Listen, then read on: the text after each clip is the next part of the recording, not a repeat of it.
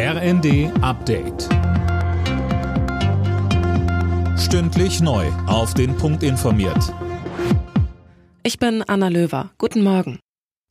Bundesarbeitsminister Heil ist gegen die Rente mit 70. Die Diskussion darum halte er für eine Phantomdebatte, sagte er den Funke-Zeitungen. Einige Ökonomen sprachen sich zuletzt für eine deutliche Anhebung des Renteneintrittsalters aus, auch um die Folgen steigender Preise abzufedern. Nach aktueller Rechtslage wird die Altersgrenze für die Rente ohne Abschläge bis 2029 schrittweise von 65 auf 67 Jahre angehoben.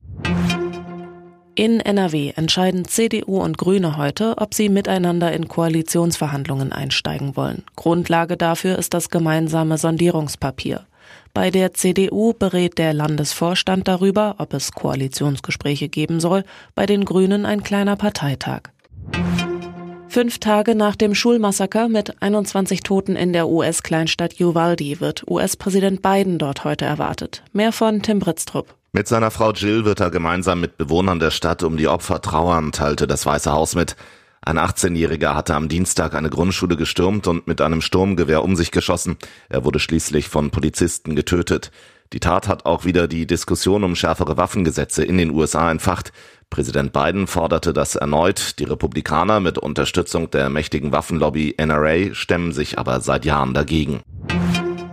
Bundeskanzler Scholz eröffnet am Abend die Hannover Messe. Die wichtige Industrieschau findet nach einer rein digitalen Ausgabe im vergangenen Jahr wieder in Präsenz mit 2500 Ausstellern statt. 2020 war sie Corona-bedingt komplett ausgefallen, erstmals in ihrer über 70-jährigen Geschichte. Real Madrid hat die Fußball Champions League gewonnen. Im Finale in Paris gab es gegen den FC Liverpool von Coach Jürgen Klopp ein 1 zu 0.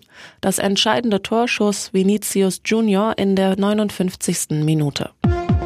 Alle Nachrichten auf rnd.de